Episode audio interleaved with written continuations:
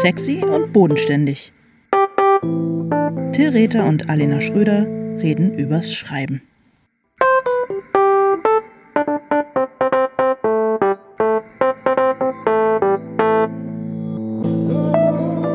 Hallo Alena. Hallo Till. Wie geht's, wie steht's?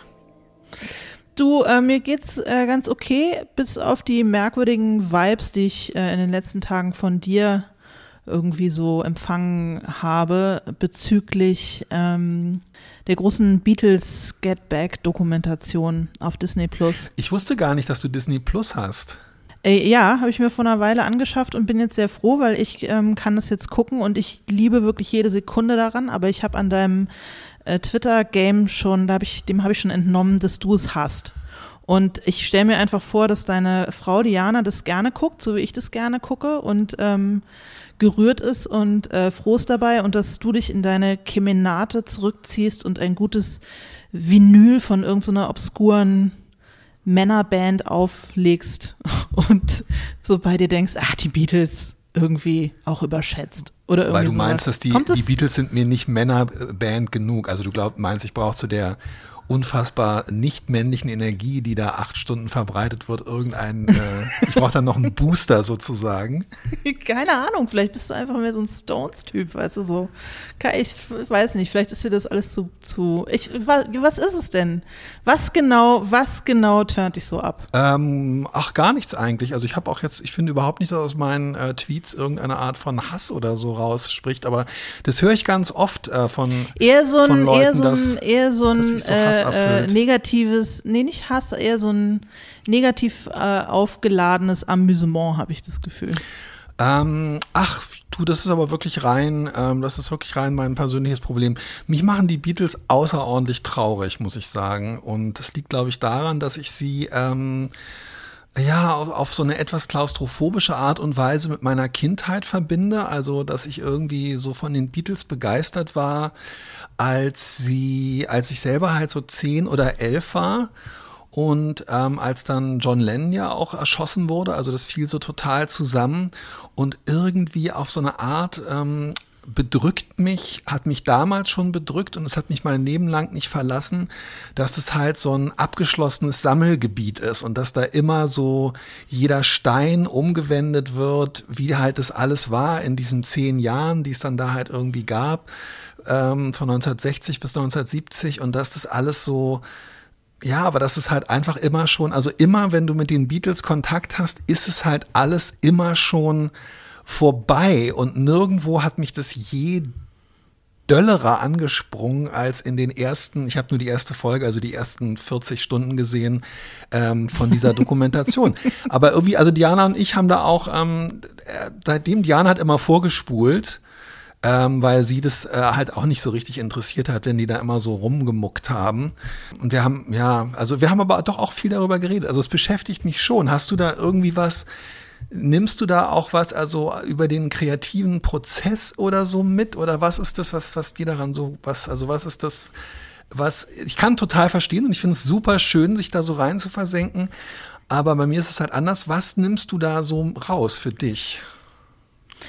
Also, ähm, ich, ich war und bin totaler Beatles-Fan, deswegen finde ich es einfach irgendwie ähm, ja, geil, so, Ja, ja, so Live-Aufnahmen zu sehen.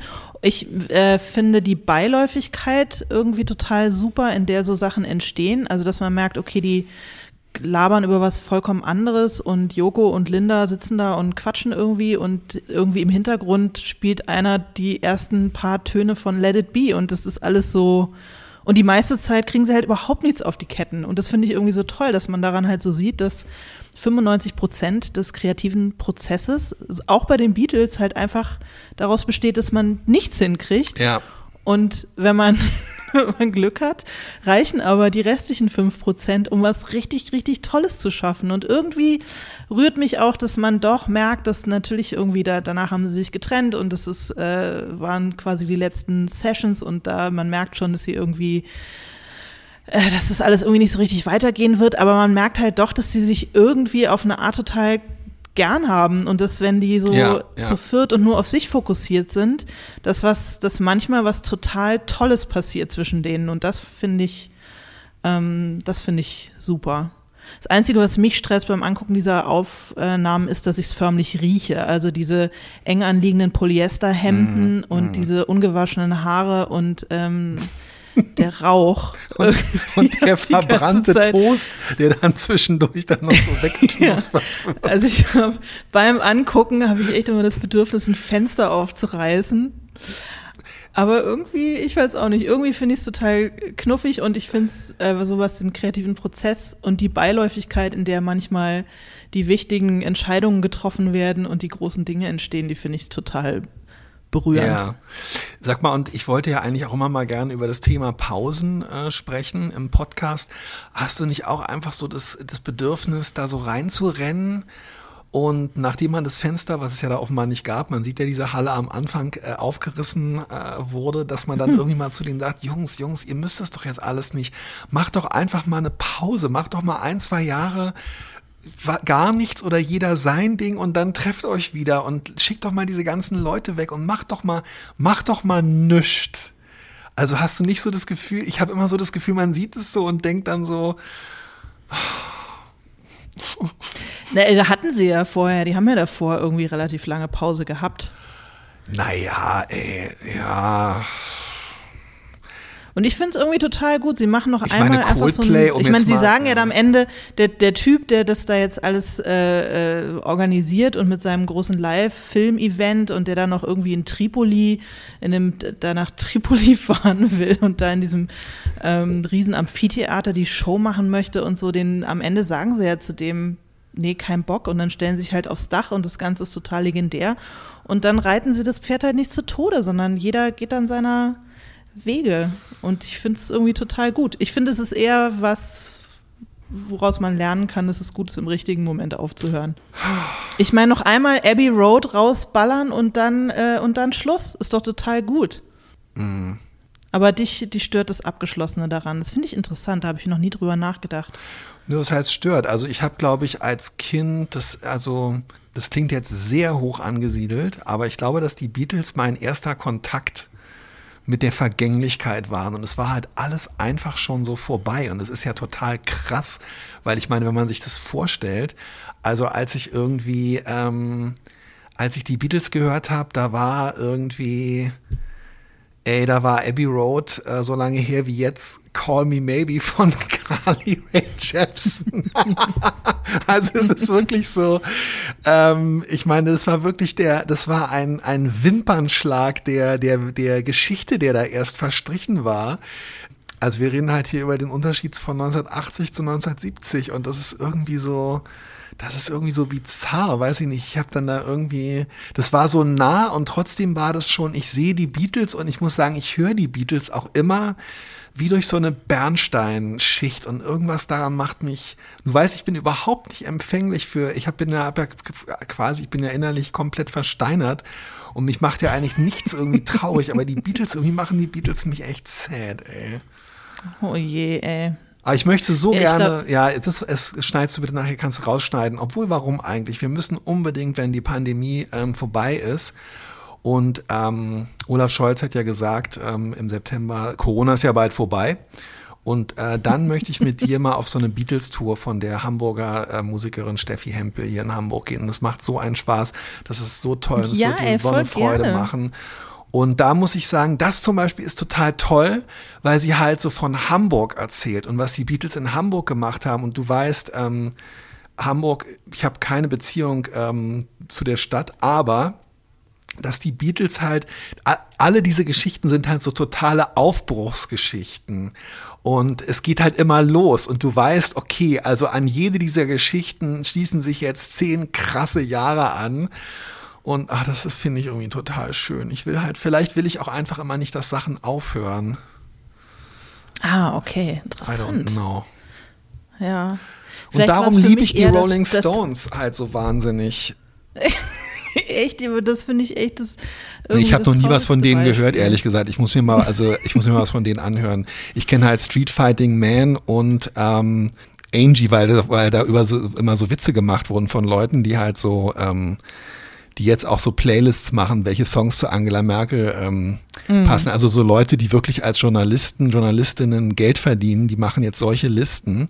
Und daher weiß ich, dass die Rolling Stones einen Song namens Angie haben. Alter, in was Ja. für einer Welt leben wir eigentlich? Ja, aber echt. Ja, aber den hat sie sich nicht gewünscht. Guck mal, Gerhard Schröder hätte sich, wäre Gerhard Schröder Angela Merkel, hätte sich Angie gewünscht beim großen Zapfen-Cringe-Event. Also ganz ehrlich, ich habe wirklich, ähm, für mich ist die Welt zerbrochen in eine Welt vorher und nachher. Und zwar wirklich in eine Welt, in der ich noch zu Hause war und wo ich irgendwie alles auch so verstanden habe und wo ich gedacht habe, dass es Regeln und Dinge gibt, an die ich glauben kann und die ich zumindest nachvollziehen kann.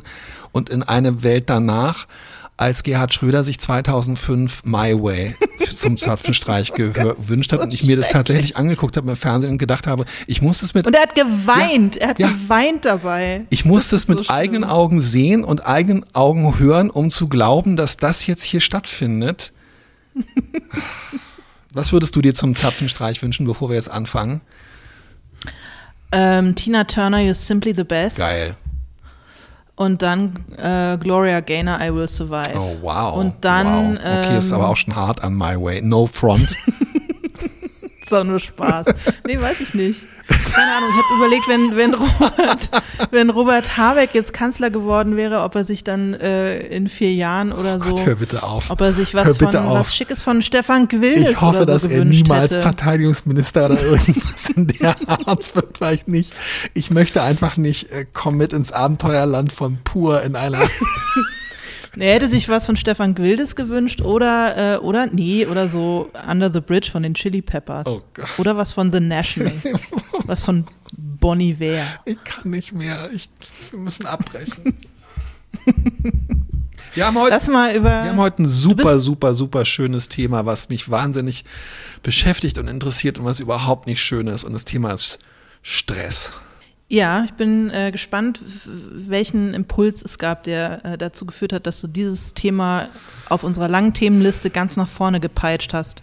Also das Thema Stress, ja, es ist, ähm, ähm, es ist in meinem Leben schon äh, ein sehr beherrschendes Thema, würde ich sagen. Ich würde schon auch sagen, dass so ein Großteil meiner psychologischen Probleme entweder verursacht wird durch oder sich manifestiert in einer sehr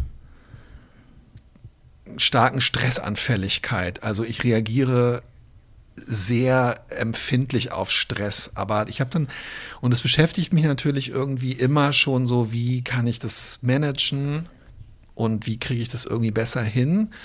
Und ähm, ich finde aber auch gerade so, also ich habe festgestellt, das ist ja total banal. Also es gibt positiven und negativen Stress. Äh, Es gibt diesen positiven Stress, der einen irgendwie anregt und der Adrenalin ausschüttet und der einen wach macht und der einem hilft, Dinge zu Ende zu bringen. Und es gibt diesen negativen Stress, der so ein Flucht- oder ähm, Kampfreflex auslöst, der einen mit Cortisol überschwemmt und so weiter. Nur um jetzt hier nochmal das kurz so aufzureißen.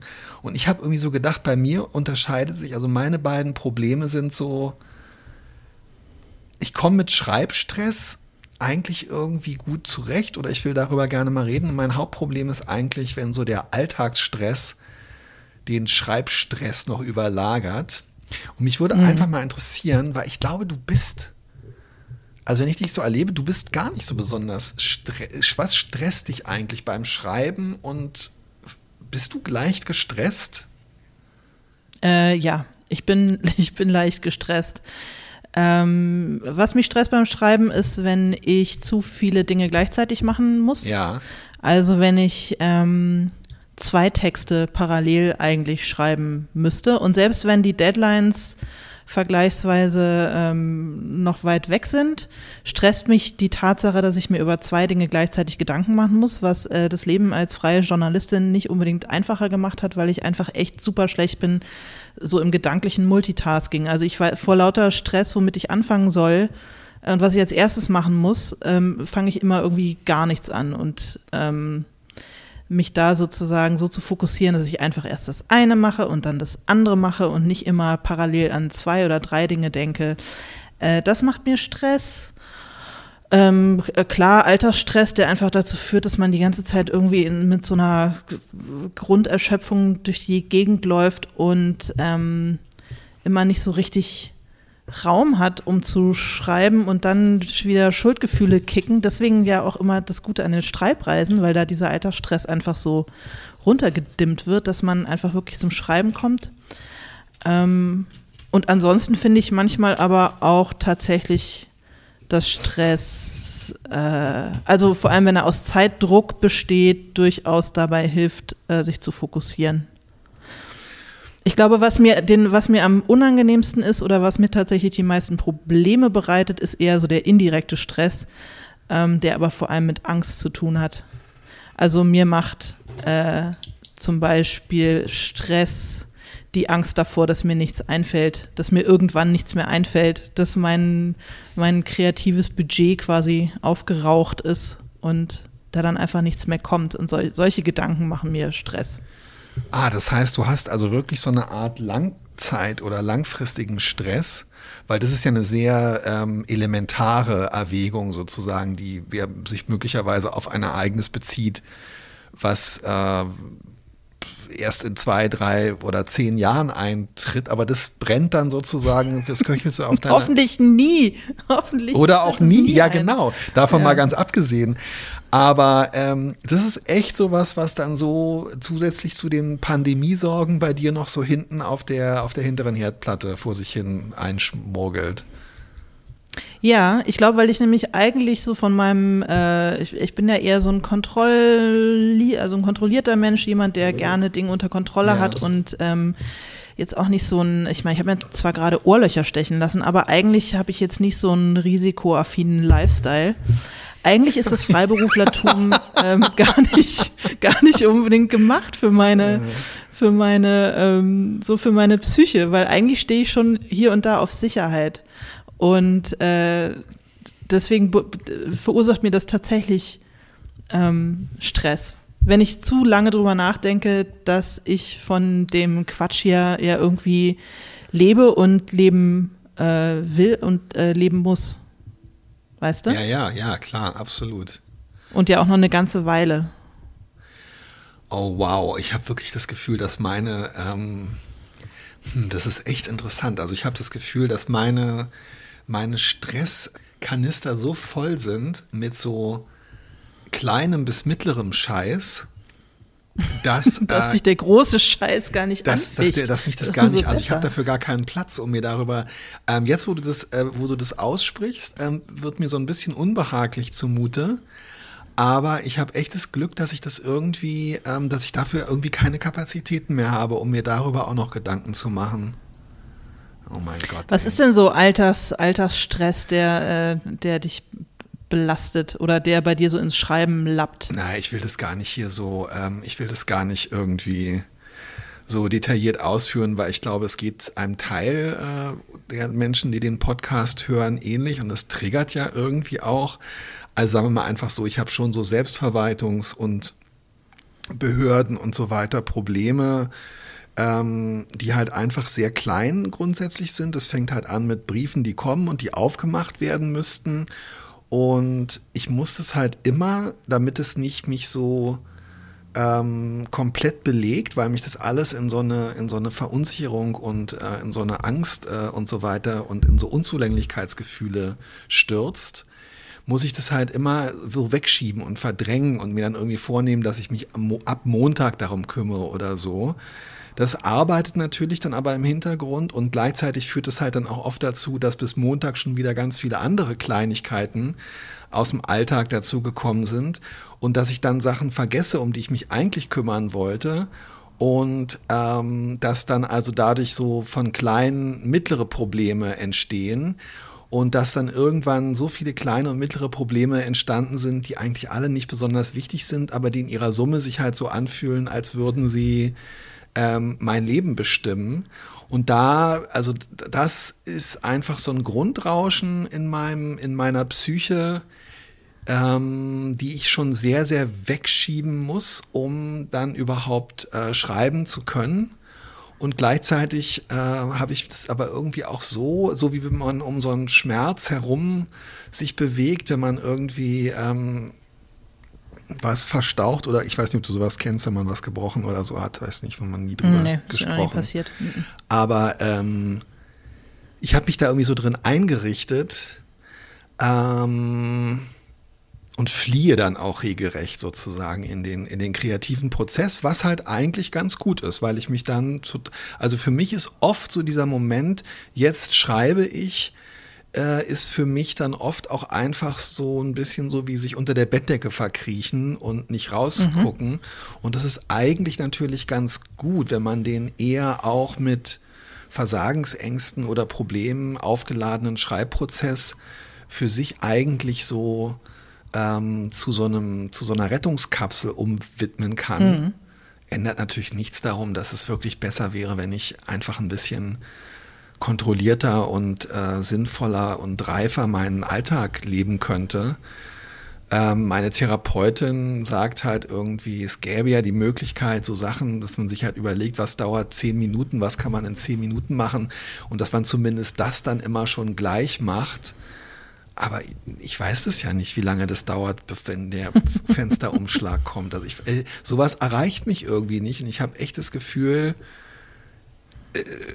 mir fehlt da eine Kapazität und ähm, ich möchte mich damit nicht beschäftigen und dann mache ich es halt auch nicht. Und dann ähm, setze ich mich lieber dem Schreibstress aus, muss ich sagen. Mhm. Aber hast du diese, diese Angst, dir könnte nichts einfallen oder du könntest sozusagen das, das kreative Problem nicht lösen, Kraft deiner, ähm, deiner Gedanken? Hast du diesen, diese Angst nie? Oder diesen Stress nie? Ich meine, du bist ja versierter Kolumnenschreiber, du musst dir ja einfach super regelmäßig was einfallen lassen.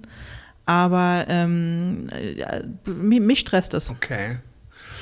Ähm, nee, also ich habe tatsächlich habe ich eher das Gefühl, mir gehen so viele Sachen durch den Kopf, dass ich immer dankbar bin.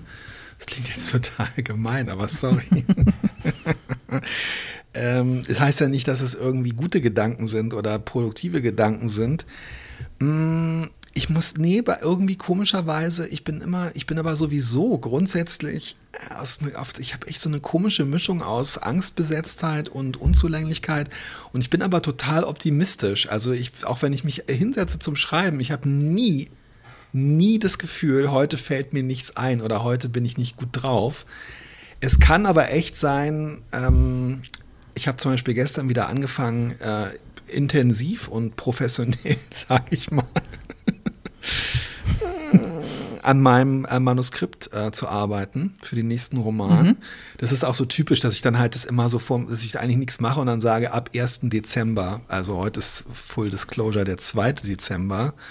Und da habe ich dann irgendwie, kann ich dann damit anfangen, weil das halt so ein klarer Termin ist. Das nimmt mir so ein bisschen diesen Stress. Ähm, oh, wann ist der richtige Zeitpunkt zum Anfang? Nee, es ist halt der erste, weil es der erste ist. Am ersten fängt man erstmal was an.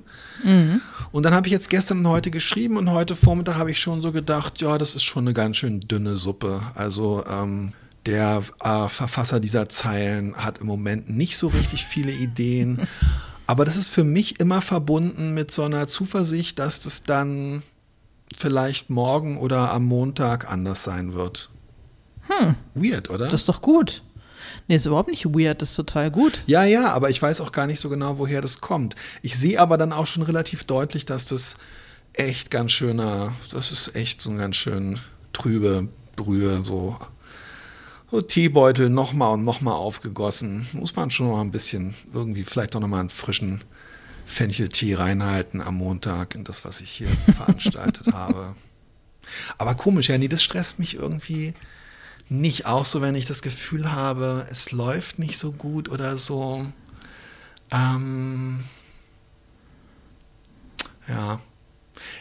Ich weiß nicht, ich glaube, in meiner Vorstellung ist meine Kreativität einfach sozusagen eine, ein, ein, eine klar definierte Ressource, die einfach irgendwann endet, weißt du, wie so eine Ölquelle, die halt irgendwann nicht mehr ja. sprudelt. Und ich hoffe einfach, dass ich mich irgendwie, dass es, dass es noch ein bisschen reicht. Ja, oder so wie jeder Mann ja ähm, oder äh, jeder Mensch äh, mit ähm, äh, Samenleitern ja auch nur 30.000 Schuss hat. Das ist ja bekannt. Wie kommen wir jetzt? Können, hä? Wie, wie, wieso?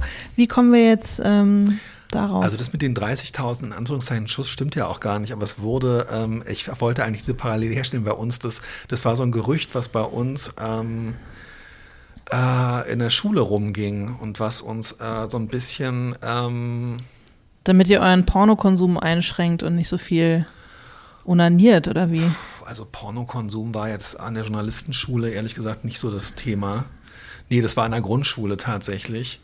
Ah, okay. Ja, genau. Also irgendwie so, dass man, also dass man irgendwie, ähm, als das anfing, ich weiß auch nicht, was hier los ist, ähm, als das anfing, dass die nächste Lebensphase begann, ähm, dass man dann über darüber natürlich auch sich ausgetauscht hat und relativ schnell diese Mitteilung und auch diese Zahl äh, im Raum stand und ähm, aber 30.000 ist doch für einen Grundschüler eine unfassbar hohe, große Zahl.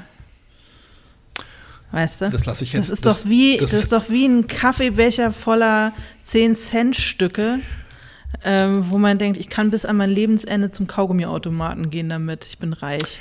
Ich lasse es jetzt mal ähm, so stehen, sage ich mal. Und ähm, Okay. Lustigerweise habe ich dann auch äh, tatsächlich in der, in der Trump-Ära gelesen, dass er das auch denkt. Also ich weiß nicht, ob das genau die Zahl war, aber das gibt wohl Zitate von ihm, die das belegen und das über, überrascht mich nicht. Und ich finde es irgendwie, ja, es äh, tut mir total leid, dass du dich letztendlich mit deiner Kreativität, dass du dich auch in dieser Tradition irgendwie befindest, weil natürlich ist deine Kreativität kein keine Substanz, die eines Tages erschöpft ist, sondern im Gegenteil, das ist eine, das ist ein Muskel, der durch, da, da, durch die Art und Weise, wie du den verwendest, ähm, immer verspannter und äh, nein, vernarbter, nein, immer, der immer geschmeidiger und leistungsfähiger wird. Okay, okay, ja, also ich glaube, da muss ich mein so das in mein inneres Bild muss ich einfach so ein bisschen umpolen. Aber hast du jetzt, ähm, außer die Sache mit den 30.000 Kannst du damit äh, jetzt Schuss, aufhören, bitte? Hast du so, du hast damit angefangen. Das, ja, und darum möchte ich das Das muss ich jetzt noch, da muss ich noch ein bisschen drauf rumreiten, Till. Ähm, äh, hast oh du noch andere so quasi innere Bilder, die dir Stress lindern? Wie linderst du Stressgefühle, wenn du welche hast, außer dich in Arbeit zu stürzen? Ich habe ähm, diese Woche ein, wie ich fand, äh, total beknackten Schreibratgeber gelesen, der mir mhm. aber schon seit vielen Jahren immer wieder äh, empfohlen worden ist, auch als ich in den 90er Jahren in den USA ähm, war, von, von Anne Lamott oder Anne Lamott. Ähm, Bird, mhm. by, Bird by Bird heißt der. Und mhm. ähm, ach, es gibt viele Gründe, was ich an diesem Buch irgendwie schlimm und auch doof fand und so. Aber was ich total gut fand, wo ich mich dann auch so wiedererkannt habe, und ich fand es ein schönes Bild. Also eine der allerersten Sachen, die sie schreibt, ist, dass man sich halt so überschaubare Ziele setzen soll, die man, ähm, die man erreichen kann. Und es klingt erstmal mhm. total banal, aber dafür hatte sie tatsächlich, fand ich, so ein ganz schönes Bild, weil sie ähm, ja, weil sie irgendwie, also sie hat, meinte, sie hätte bei sich auf dem Schreibtisch, äh, ich weiß nicht, wie das in den 90er Jahren auf Schreibtischen aussah, das ist auch, da hatte sie, hätte sie irgendwie so ein kleines, sie redet immer von One Inch, keine Ahnung, also so eine, so eine Mini-Leinwand. Ich stelle mir das wie so, wenn man so zu Systrene Grene oder Idee oder Flying Tiger auf Copenhagen geht, wenn man da irgendwie sich so die kleinste Acrylfarben, ähm, die ja. ja echt so groß wie ein viereckiger Bierdeckel oder so. Und die mhm. hat sie halt bei sich auf dem Schreibtisch stehen und sagt sie, wenn sie halt sich so diese Überwältigungsgefühle, also diese Stressgefühle, was soll ich jetzt machen, wie soll ich das machen, ich, ich schaffe das nie, diese, uh, dann guckt sie sich dieses Ding an und sagt sich, mehr als da drauf passt, muss ich erstmal nicht machen. Also, dass du sozusagen so ein ganz kleines Bild dir vornimmst, mhm. dass du dir echt vornimmst, hey, du brauchst doch erstmal jetzt nur, das besteht nicht daraus, dass du dich jetzt heute hinsetzt und sagst, sagt man natürlich trotzdem, ich muss dieses Kapitel schaffen, ich muss jetzt aber die Entwicklung dieser Figur weiter erzählen, sondern erstmal mach doch einfach nur das, was auf diese kleine Leinwand passt und dann guck weiter, dann nimm das nächste und so. Und irgendwie, ähm, also so dieses sich möglichst überschaubare, buchstäblich überschaubare Ziele vorzunehmen und Sachen, von denen ich halt auch aus Erfahrung weiß, dass ich sie erreichen und schaffen kann. Ähm, das ist echt beim, das ist beim Schreiben, würde ich sagen, so das, womit ich meinen mein Stress im, in, meinen Schreibstress in, in den Griff kriege. Und kannst du gut mehrere Sachen parallel machen? Ja, das hat, fand ich interessant vorhin, als du das erzählt hast. Ich kann das total gut verstehen und ich kann das nicht. Und bei mir ist es wirklich so, also ähm, hast du eigentlich einen, äh, einen, Kalender? Ja. Ja, ja, ja, klar. Also ich habe noch so einen richtigen äh, Reinschreibkalender. Ja, genau, ich also ich auch, keinen, ich auch. keinen äh, äh, äh, digitalen Kalender. Nee, ich frage nur, weil zum Beispiel unser Kollege Stefan Bartels hat gar, gar keinen Kalender, der behält das alles einfach so im Kopf. Oh Gott, das würde mich mördermäßig stressen. Das ist ja ein Albtraum. Der hat, Stefan, der hat zehn, ist ja schrecklich. zehnmal mehr Termine als wir. Da würde ich, da würde ich drei Viertel von vergessen. Da, nee, da, da, das könnte ich nichts. gar nicht. Das ist der Wahnsinn. Wahnsinn. Okay, und ich Wahnsinn. dachte, du wärst vielleicht auch so, weil, ähm, weiß ich Nee. nicht, ist für mich einfach. Fall. Nee, ich äh, habe einen Kalender und ich muss da alles reinschreiben, sonst ähm, vergesse ich alles. Und ganz ehrlich, ich schreibe mir da wirklich, also im Moment ist es zum Beispiel so, ähm, ich hab, möchte in diesem Jahr noch einen journalistischen Essay schreiben und äh, muss noch in diesem Jahr eine Kolumne schreiben. Ähm, und ich habe mich gestern oder vorgestern hingesetzt und habe mir eingetragen, an welchen Tagen ich diese beiden Texte abgeben muss. Und dann habe ich mir genau eingetragen, an welchen zwei oder drei Vormittagen bis dahin ich über die Sachen nachdenke. Und es hilft mir wirklich total, das mache ich seit Jahren.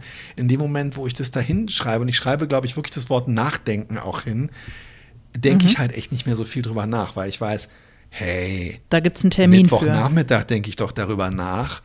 Und sobald, also für mich ist dann dadurch dieser Druck, oh Gott, was, was, da fällt mir nichts ein, ich weiß überhaupt nichts darüber und so. Ganz ehrlich, wir beide, wenn man sich dann zwei Stunden hinsetzt und darüber nachdenkt, natürlich fallen einem eine Milliarde Sachen Ja, ein. ja, klar. Ja. Aber in dem Moment, wo dieser Druck weg ist, das ist ja auch so banal auf eine Art, und wo ich dieses Einfallen woanders hingeschoben habe, wann fällt mir denn was ein? Ja, dann, wenn ich drüber nachdenke, komme ich zwischendurch so nebenbei auf so Gedanken immer mal wieder, Mhm. die ich natürlich dann sofort wieder ver versuche zu vergessen und so damit. Äh, nee, die schreibe ich mir dann auf. Damit noch was übrig bleibt für genau. deinen Nach Nachdenkvormittag. Verstehe. Ja, aber das ist, das ist eine super gute Strategie. Sowas müsste ich, das müsste ich vielleicht auch machen. Weil das ist auch was, was mich manchmal stresst, dass ich auf der einen Seite natürlich eigentlich keinen Stress habe, denn das, was ich mache, ist, Ja. nicht, ähm, ist nicht besonders stressig. Also Ja. kann man halt wirklich nicht behaupten. Ich, äh, äh, das, was ich mache, tue ich auch in einer wirklich hochgradig privilegierten äh, Position. Ähm, also auch da irgendwie eigentlich kein Stress.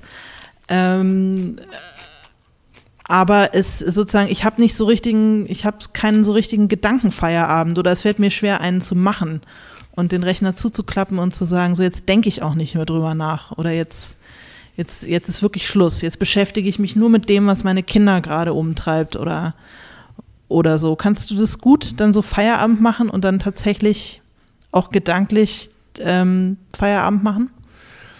Ähm, ach doch, ja, ehrlich gesagt schon. Also, aber auch dadurch, dass ich mir, ja, wo ist es auch, ich lüge mir hier gerade in die Tasche, es stimmt eigentlich nicht. Ich nehme mir dann halt so einen Schreibratgeber äh, und am Wochenende und denke so, oh, jetzt schalte ich mal ab und dann lese ich halt Lest einen Schrei-. Schreibratgeber und ärgere mich Ja, also- darüber, dass die Autorin in einem eigentlich ganz schönen Kapitel, in dem sie aber halt auch so ein bisschen auf so, ja, so Zeitschriften, äh, Journalisten-Style, wie wir ihn auch immer mal wieder gepflegt haben, weißt du, so, so eine Mischung aus etwas absurden Beispielen und so total übertriebenen Formulierungen, schreibt sie aber eigentlich ganz witzig so über ihre Eifersucht auf erfolgreichere KollegInnen und so. Also echt irgendwie ganz cool und schreibt dann halt auch darüber, ähm, äh, schreibt dann aber halt auch darüber, wie hässlich sie sich dabei fühlt und wie sehr sie sich halt darüber schämt und wie abstoßend sie sich findet. Naja, und dann ähm, schreibt sie darüber, äh, und sorry jetzt wirklich, ähm, weiß nicht, ob man eine Triggerwarnung braucht für, also ob wir, ob man die, ob das jetzt hier Sinn ergibt äh, für AIDS-Krise und so weiter, dann schreibt sie halt wirklich ernsthaft darüber, wie sie dann eine Fernsehdokumentation über AIDS-Kranke sieht. Das Buch ist von 1994 und wie man natürlich erst diese, diese ich zitiere jetzt äh, in Anführungszeichen, ausgemergelten Gestalten und total mhm. abstoßend findet. Und dann aber, wenn man eine Weile geguckt hat und merkt, dass das für liebe und mutige Menschen sind, dass man, ähm, dass man dann halt äh, irgendwie so eine Zuneigung zu denen entwickelt und das schreibt sie, wo man schon so denkt, Alter, was, was, was, was, was erzählst du mir hier? oh du hast was für eine oh Vorstellung Gott. von Menschlichkeit und Empathie hast du und dann schreibt sie, dass ihr das total geholfen hat, ähm, dass sie dann auch ähm, ihre eigene Hässlichkeit und ihre eigene, ähm, ihre, die Hässlichkeit ihrer Eifersucht ähm, so liebevoll betrachten konnte, wie sie diese. Ah. So dachte, Alter, ah, ganz ehrlich, oh und Gott, dieses Buch wird seit 1994 immer und immer und immer wieder aufgelegt. Und wo du echt so denkst, und es, es gibt alle fünf Seiten, gibt es solche, solche Passagen, also so eine Mischung aus totaler äh, Empathielosigkeit und maximaler Selbstüberhöhung. Ähm, also wirklich das Schlimmste eigentlich, wie man das sich als furchtbar. Autorin, Autor aufführen kann. Sowas lese ich dann äh, und sage, ich jetzt schalte ich mal schön ab. Ja, oh, super, man, ey. ey. aber ich habe ehrlich gesagt, Alena, und da habe ich doch auch an uns beide gedacht, ähm, ja, ich habe irgendwie so ein, äh, so ein, so ein äh, du merkst, dass dieses Thema Pausen machen und so, dass mich das irgendwie beschäftigt oder sich auch so. Ich glaube, es wäre wirklich cool, wenn man so richtig so ähm, Handarbeit oder sowas halt in seiner Freizeit. Ich glaube, dass es wirklich was sein müsste, was halt nichts mit dem Schreiben zu tun hat und man müsste wirklich was haben, was einen total ablenkt und was die totale Aufmerksamkeit erfordert und was einen daran hindert, übers Schreiben oder darüber, dass einem nichts einfällt oder darüber, dass man am nächsten Tag das und das machen muss, nachzudenken. Sowas wäre schon, glaube ich, echt richtig cool. Ja, irgendwas, was nicht mit, nichts mit Care-Arbeit zu tun hat. Da, nichts mit Care-Arbeit und nichts mit kreativer Arbeit. Ich meine, du spielst Ukulele und lässt dir Ohrlöcher stechen. Ich habe ja manchmal so Fantasien, dass ich denke, ich würde eigentlich gerne so als Ausgleich, weil ich es mir irgendwie, ähm, ich äh, würde ja gerne einmal in der Woche mit so einem Laubbläser durch die Gegend laufen. Ah. Oder, oder, einem, oder einem Hochdruckstrahler und irgendwas abkerchern. Also ähm, äh, entweder Laub durch die Gegend pusten oder was abkerchern. Also irgendwas, was wirklich überhaupt nicht kreativ ist, aber so eine, ich stelle es mir irre befriedigend vor. Also, also ich weiß, Lärm das ist super macht, anstrengend. Auf alle Fälle auch Lärm macht. Nee, ich würde natürlich, ich würde natürlich so. neues Canceling äh, Kopfhörer aufhaben und da schön Musik hören und so. Und ich stelle es mir trotzdem irre befriedigend vor. Ich weiß, dass es ähm, Quatsch ist und dass es mega anstrengend ist und beschissen bezahlt, aber irgend sowas ja, oder einfach irgendwo äh, angegammelte Betonfassaden mit so einem Hochdruckkercher irgendwie sauber spritzen. Sowas ja, kann ich total verstehen. Oder du musst. Das ist ähm, total geistloses, aber irgendwie ähm, oddly satisfying. Sowas würde ich gerne tun. Einen Tag in der Woche. Ich glaube, das würde mir gut tun. Total. Nicht so einen scheiß Kiesgarten haken oder keine Ahnung, sowas in der Art. Ja, oder du machst ähm, wie Margarete einen äh, Kettensägenschein äh, und ähm, dann könnt ihr gemeinsam so neue Blickachsen im Volkspark Friedrichshain herstellen oder irgendwie Freil sowas. Freilegen.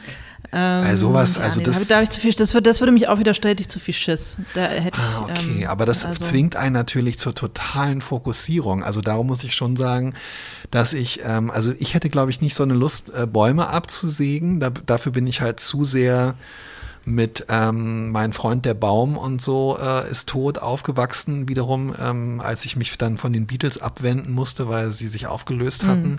Aber ich hätte halt schon so ähm, ich glaube, dass es total geil ist, so ein bisschen sowas auch Gefährliches zu machen, wo man sich halt mega konzentrieren muss und wo völlig klar ist, sobald man anfängt, über die Figurenentwicklung von Protagonist A oder das Thema für die nächste Kolumne ähm, nachzudenken, sägt man sich halt ins Bein und darum geht es nicht. Ah, okay. Ja. Verstehst du, was ich meine? Ich glaube schon. Übrigens hat, ähm, also, aber ganz ehrlich, man kommt sich wirklich blöd vor, ähm, wenn man das zum ersten Mal hinschreibt, äh, nachdenken über Thema XY. Manchmal nenne ich es äh, bei mir auch äh, Recherche, wenn ich so hinschreibe. Aber wenn es ja. um das Thema ähm, lustige Kolumne oder so geht, dann weiß ich genau, dass es, äh, es geht was, ums Nachdenken, ja, es ist halt ja. genau. Ähm, ich habe mich heute Vormittag mit einer ähm, Kollegin von uns unterhalten, die halt einen, einen ganz anderen Job hat. Also die ähm, aber eine, eine, von Hause aus auch Journalistin ist und eine sehr gute Autorin ist und die immer so dieses Problem hat, ähm, was glaube ich ganz viele haben, äh, ja, wann man halt so die Zeit zum Schreiben findet. Ähm, mhm. Und das fand ich so interessant, weil da habe ich drüber nachgedacht. Ich hatte das ja früher natürlich, als ich fest angestellt war und immer das Gefühl hatte, ich möchte aber eigentlich gerne ein Meerschweinchen-Krimi schreiben, hatte ich das auch, dass ich mich immer gefragt habe, ja, wann mache ich das denn und so. Und es war so, und das ist zum Beispiel auch so ein total so ein negativer ähm, Stress, den man, glaube ich, so in dieser Phase der noch nicht Professionalisierung hat, dass man halt immer so denkt, oh, ich müsste doch eigentlich und wann mache ich denn und so. Mhm. Und ich fand das total interessant, weil sie erzählt hat, dass sie es halt echt geschafft hat, auch mit Hilfe äh, ihres, also was heißt mit Hilfe, mit, in Absprache mit ihrem Mann und mit der Familie und so. Also sich den Donnerstag dafür zu reservieren, dass sie jetzt einfacher, es ist irgendwie klar, donnerstags schreibt sie. Mhm. Und sie meint es halt total faszinierend, weil natürlich dann so diese, äh, ich paraphrasiere das jetzt so, wie es mir in meine These passt, dass so diese, diese, diese, dieser Stress von, oh, ich müsste eigentlich, der die ich eher negativ nennen würde, weil man macht ja nicht, man hat ja keine Zeit, der verwandelt sich halt in dem Moment, wo du dann den Donnerstag hast oder irgendeinen Tag oder zwei Stunden am Abend oder am Wochenende, verwandelt der sich halt in, jetzt kann ich ja, und dann irgendwie ist es klar, setzt einen das dann besonders unter Druck, aber ich glaube schon. Ich wollte gerade sagen, was, wenn du dann deinen Donnerstag aber halt, wenn dann halt nichts ging oder du nichts hingekriegt hast? Ja, total quälend, aber ich glaube, dass es einfacher ist, eine Strategie zu finden, äh, damit klarzukommen, dass man die Zeit hatte und nicht klargekommen ist und um sich dann zu überlegen, ist es gar nicht das richtige Projekt oder woran liegt es eigentlich? Brauche ich doch mehr Ruhe? Muss ich vorher irgendeine Strategie entwickeln, spazieren gehen ähm, oder ähm, ein Glas Whisky trinken, keine Ahnung, äh, um irgendwie mich zu nullen? Ich glaube, dass du konstruktiver damit umgehen kannst, weil du halt die Möglichkeit hast, überhaupt eine Lösung zu finden, während du aus dieser Stressspirale, ich will doch, aber ich habe ja keine Zeit und ich kann ja gar nicht und ich, wann soll ich, wann, so, wann soll ich denn? Da kommst du ja irgendwie, das ist so mhm. hoffnungslos, weißt du, bei dem anderen kannst ja, du, du wenigstens daran arbeiten. ja, du hast, du, hast, du hast total recht. Also im Grunde muss man sozusagen all diese, für all diese äh, Stressgedanken ähm, Timeslots reservieren. Und jedes Mal, wenn er kommt, äh, muss man sagen, nee, da kümmere ich mich Donnerstag 14, ab 14 Uhr zwei Stunden lang drum. Jetzt denke ich nicht drüber nach. Also mir hilft es schon. Ich habe zum Beispiel jetzt wieder so zwei, drei unangenehme Mails, aber da habe ich mir auch ganz klar gesagt, ähm, die eine mache ich jetzt heute Nachmittag und die anderen beiden mache ich erst Montagvormittag. Und das hilft tatsächlich. Also ich finde schon, dass dieses Oh, ich, hasse, also ich hasse das dann irgendwann auch, wenn die Leute mit ihren Bullet Journals und ihren Wochenplanern und ja, aber es ist halt, also ganz ehrlich, ähm, also auf der, mir geht es nicht um mehr Produktivität und mehr ähm, leisten können, sondern mir geht es wirklich eher darum, dass ich, also mir geht es um mehr Seelenfrieden und ich kriege den dadurch, so mhm. Sachen auf Zeitslots zu verschieben. Ich habe manchmal, ähm, ich habe manchmal dadurch, dass die Art von Stress, die wir haben, überhaupt keine körperliche Komponente hat, ja. also jedenfalls, ne, habe ich manchmal das Gefühl, das ist eigentlich gar kein richtiger Stress. Also jetzt gerade so in der Pandemie äh, guckt man sich die ganzen Leute an, die halt echt richtig schuften müssen ja. unter äh, Einsatz ihrer eigenen äh, äh, Gesundheit, ja, systemrelevant den Laden am Laufen halten. Also äh, ÄrztInnen, äh, Pflegekräfte, Leute in Supermärkten, ErzieherInnen, wie auch immer. Ähm, und das hat ja auch immer alles so einen ganz klaren körperlichen Aspekt. Also sie haben halt so umfassenden Stress, sowohl gedanklichen ähm, äh, als eben auch körperlichen. Und daneben denke ich immer, naja, was machst denn du schon groß? Also was, was, was ist denn, was, was willst du eigentlich? Wovon bist du eigentlich gestresst?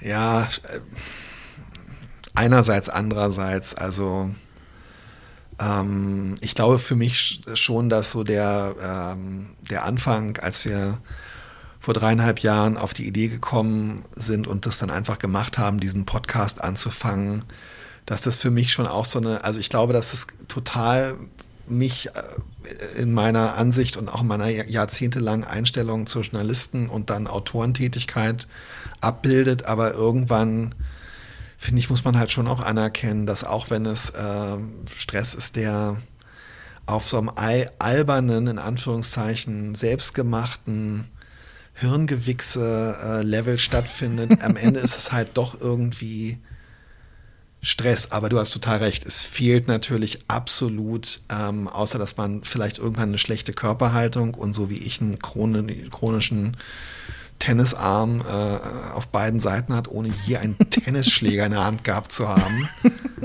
ähm, ist natürlich, ja. Vielleicht könntest du jetzt damit anfangen. Ja, jetzt kommt es auch nicht mehr drauf an, meinst du, oder? Ja, eben. Ja, ja, ja genau. Total recht, ja. Augen auf den Ball. Jetzt habe ich dich unterbrochen, entschuldige. Bitte führe den Gedanken zu Ende. Nein.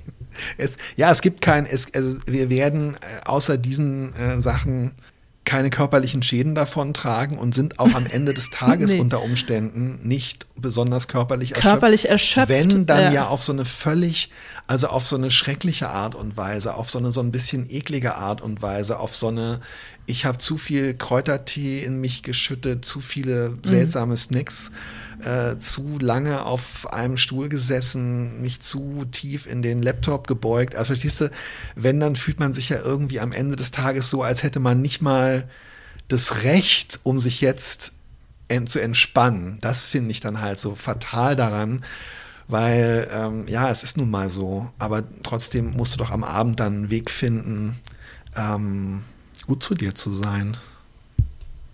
Schnuffi. Ja, bin ich ja auch. Ich finde, ich finde einen Weg, gut zu mir zu sein am Abend. Ähm, Aber du vergleichst dich schon sehr viel jetzt so mit, ähm, weiß ich auch nicht, also Nö, ich habe halt immer dann das, also ich habe, ich, ich, ich fühle mich dann einfach unzulänglich, weil ich denke, stell dich nicht so an. Was hast du eigentlich für ein, also ich, ich stelle mir dann immer ja, vor, okay. ich müsste äh, einen anderen Job machen, einen, in dem ich in Anführungszeichen richtigen Stress hätte und dass ich dem nicht gewachsen wäre, wenn ich das, was ich gerade mache, schon hin und wieder als ähm, stressig empfinde. Weißt du? Komme mir dann einfach so mimosenhaft vor. Ja. Also ich würde halt sozusagen, ich würde, wenn mich jemand fragt, nie behaupten, ernsthaft behaupten, dass mein Job stressig ist. Nee, ist er ich halt auch nicht. Nein, auch nicht. Nein, nein, überhaupt nicht. Auch definitiv nicht. Und ich glaube, das ist auch der Grund, warum wir tatsächlich erst hier bei Folge ähm, 166 oder was es jetzt ist, äh, auf, auf das Thema Stress ausdrücklich gekommen sind, obwohl es halt so oft so mitschwingt. Es ist aber lustigerweise so, dass wenn ähm, ich mich mit Menschen äh, unterhalte aus meinem Bekannten- oder Familienkreis, die durchaus auch Berufe haben, wo man sagt, boah, das ist echt entweder körperlich anstrengend oder psychologisch super belastend oder es sind halt auch echt so Jobs, wo Leute, sei es in der Pflege oder was auch immer, ausgebeutet und verarscht werden und nicht angemessen mhm. bezahlt werden es kommt, wenn wir uns dann kurz äh, über meine Arbeit unterhalten, kommt immer ganz schnell, boah, das ist so ein Satz, der in die Richtung geht, boah, das stelle ich mir super stressig vor. Wie? Und du musst jeden Tag selber entscheiden, wann du was machst und du musst dir das immer selber ausdenken und dann musst du immer ja, darauf warten, was die. Also ich krieg oft so und habe dann so das, ich will das jetzt damit überhaupt nicht relativieren, aber ähm, vielleicht sieht der Job von außen sogar manchmal, den wir machen, äh, stressiger aus, als wir uns das selber ähm, so zugestehen, dass er halt irgendwie tatsächlich auch ist.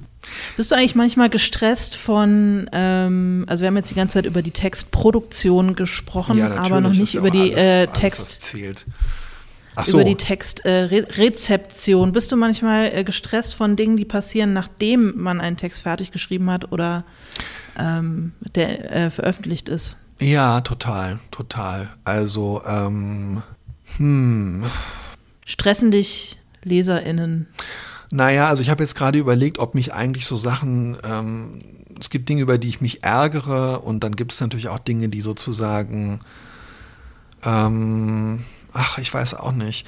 Also ich habe jetzt, ja, ich habe jetzt zum Beispiel ähm, zweimal Kontakt gehabt mit ähm, LeserInnen, die äh, also in Hausbruch, dem ähm, aktuellen Adam Danowski-Krimi, kommt ein Protagonist vor, der ähm, Diabetes Typ 1 hat. Mhm. Und zwei LeserInnen haben mir geschrieben, unter anderem ähm, von Twitter, ähm, unsere Freundin ähm, Schlimme Helena, mhm. und haben so Dinge hinterfragt, beziehungsweise haben so Anmerkungen gemacht. Und, und ich muss sagen, dass ich am Anfang so ein Schreckstress bekommen habe, so nach dem Motto, oh nein, oh nein, oh nein. So einen Fehler gemacht hast. Ausgerechnet bei diesem Thema habe ich jetzt, also wo auch Leute tatsächlich betroffen sind und das in ihrer Familie halt haben zum Beispiel mhm. oder sich einfach, ähm, weil sie jemanden kennen, der oder die gut damit auskennen, dass ich dann gedacht habe, oh man, ausgerechnet bei so einem Thema habe ich jetzt irgendwie ähm, da habe ich dann aber auch, und dieser Stress hat sich dann aber sehr schnell in so einen positiven Stress, ah, da gibt es ein, zwei Probleme, ähm, muss, muss ich die lösen? Und ähm, Helena meinte dann zum Beispiel nein, eigentlich nicht unbedingt. Und der andere Leser meinte, mh, hm, warum eigentlich nicht? Vielleicht so und so. Und da muss ich dann sagen, dass ich dann plötzlich diesen Aus, also es war dann so ein bisschen stressig, das, äh, also aber im positiven Sinne, das tatsächlich umzusetzen, so dass es jetzt auch im E-Book gemacht werden kann. Und es sind wirklich zwei ganz kleine, winzige Eingriffe. Und es hat dann aber auch dazu geführt, dass ich gedacht habe, ah, dann kann man es im nächsten Band nochmal anders aufnehmen. Und das war schon alles, also es war diffizil und herausfordernd und lieber wäre es mir gewesen, ich hätte von Anfang an alles klar und gut gemacht. Aber das war für mich eigentlich so eine Erfahrung, die ich ganz oft habe, wenn ein Buch erschienen ist, dass mich Sachen oft stressen und dann sind sie aber eigentlich irgendwie cool, gerade so Klein, Kontakt mit Kleiner Lesern. als gedacht. Naja, ja. und auch, ich meine, du hattest ja auch schon, also du, ähm, ja, also äh, du hast ja auch äh, Stress, mentalen Stress gehabt wegen Reaktionen von Fachpublikum und so weiter. Und ähm, du kannst es aber, glaube ich, bestätigen, oder? Dass das irgendwie am Ende eigentlich immer was, was Positives ist, selbst wenn halt irgendwie, ja, vielleicht mal eine, eine äh, ergänzende Information kommt oder so. Ja, ja, ja, das stimmt. Ich glaube, da ist auch wirklich, das ist wie die Angst vor der Angst. Also ja.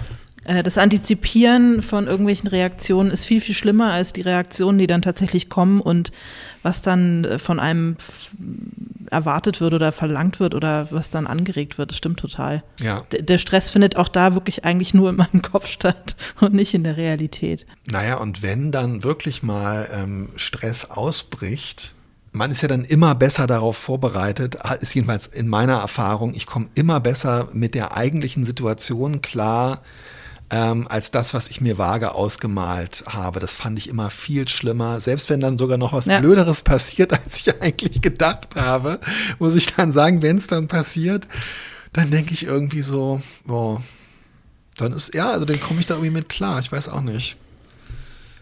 Ja, aber das, äh, siehst du, das spricht doch eigentlich dafür, dass man irgendwie ähm, das Durchwursteln auch ein bisschen umarmen. Total, total. Sollte und wahrscheinlich viel mehr, viel weniger Stress hätte, wenn man, weißt du, Whisper Words of Wisdom, let it be. Also ähm, ich möchte jetzt einfach, ich möchte hier zum Schluss nochmal den Bogen spannen. Nee, aber dass ja, man, ähm, ja, ja. dass man halt manchmal äh, äh, loslässt und darauf vertraut, dass sich die Dinge schon irgendwie lösen und lösen lassen und diesen ganzen Angststress irgendwie. Total, ich gebe dir absolut recht und ich glaube, ich finde es eigentlich auch erstaunlich zum Beispiel, dass ich das eigentlich irgendwie gar nicht so gut kann oder so oder dass wir uns auch so ähm, ausführlich über dieses Thema austauschen können. Durchwursteln ist King und eigentlich ist ja Schreiben, also wenn es dir gelungen ist, einen 350-seitigen Roman zu schreiben und der irgendwie am Ende druckbar ist und irgendwie Sinn ergibt, dann hast du das war Durchwursteln. Man hat sich so dermaßen ja. durchgewurstelt. Nichts kann je daran perfekt sein. Jede Entscheidung ist eine Wurstelei letztendlich. Und das, ja, aber gut genug. Ja, genau. Und, genug. und die Wurstelei ja. ergibt halt am Ende im Zweifelsfall, wie zum Beispiel, ähm, ich habe den Titel von deinem Buch vergessen, war nur ein Spaß, ähm, ergibt dann zum Beispiel äh, halt am Ende einfach was, was größer ist als die ganzen Wursteleien. Und warum lernt man daraus nicht? Du hast total recht, durchwursteln ist das Beste. Ja, siehst du? Und so haben es die Beatles auch gemacht. Es dauert halt sehr lange und man kann acht Stunden Filmmaterial daraus äh, exzerpieren. Wer ist eigentlich dein, dein, dein Lieblingsbeatle? Äh, sehr schwer zu. Ich war, also als Teenie war ich totaler John-Fan, natürlich. Das hoffe ich, ja. Ähm, Ich auch. Auch halt, weil er da schon tot war. Ich war halt nie so ein Boyband-Fan. Ich glaube, mir hat sozusagen die Vergeblichkeit meines, äh, meiner äh, Teenie-Liebe zu einem toten Popstar, es hat mir irgendwie, ging, damit bin ich besser klargekommen, als irgendeinem lebenden Popstar ähm, verknallt zu sein. Nee, ich fand den super. Ich fand auch äh, Yoko immer toll, die ich jetzt mal einfach so als fünften Beatle hier benenne. Und äh, ja, und ansonsten Ringo, weil er so ein Knuffelkäfer ist halt. Ich habe jetzt auch damit angefangen, sozusagen alle Vierer-Konstellationen so in meinem Freundeskreis, in meiner Familie immer, ähm, immer quasi die, die Beatles-Rollen zu verteilen. Und es geht erstaunlich oft irgendwie auf. Wow, das ist aber ganz schön, das finde ich, äh, das finde ich potenziell ganz schön. Ähm, Na, überleg mal, wer in deiner vierköpfigen Familie, wer da wer ist, wenn ihr die Beatles wärt. Ich finde das, das total ich, das interessant. mache ich nicht. ich mag wirklich, ich mag wirklich Paul McCartney sehr gerne und ich muss auch wirklich sagen, dass ich, ähm, ich liebe echt einfach die Musik von Paul McCartney und ich ähm, mag tatsächlich auch ähm, viele Sachen von den Wings. Okay. Entschuldigung, ja, jetzt reicht's. Hope jetzt, of Deliverance. Ich finde, Paul ist halt ein bisschen so ein Streber, aber es stimmt schon, er hat, es ist schon. Ja, da okay. sehe ich mich halt total drin. Ich bin natürlich äh, nicht ansatzweise ähm, so attraktiv, äh, wie er damals gewesen ist, aber äh, ich weiß auch nicht, ich, ich respektiere einfach total das, äh, ich, ich respektiere einfach strebehafte Leute. Verstehe ich. Verstehe ich. Ja, ich, ähm, also je älter ich werde, desto mehr find, kann ich meinen Frieden machen mit Paul McCartney. Obwohl ich den jetzt heute noch lebenden Paul McCartney ziemlich schrecklich Was? finde. Warum denn? Er hat halt, ich weiß auch nicht, ich finde den irgendwie unangenehm. Weiß auch nicht. Ich mag ihn voll gerne. Ich würde echt Ich super nicht. gerne mal auf ein Paul McCartney-Konzert gehen, aber ich bin zu geizig und zu faul. Na, Weihnachten steht ja vor der Tür, da lässt sich doch was machen. Guck mal, du nimmst mich mit auf die Beatles-Tour auf der Reeperbahn und ich mache uns, ich mache uns ähm, VIP-Karten mhm. fürs nächste große Vollmilgarten-Konzert, klar. Schön, ich freue mich, Alina. Vielen Dank. Und ich freue mich besonders auf nächste Woche. Ich mich auch. Tschüss, Alina. Tschüss, Till. Tschüss.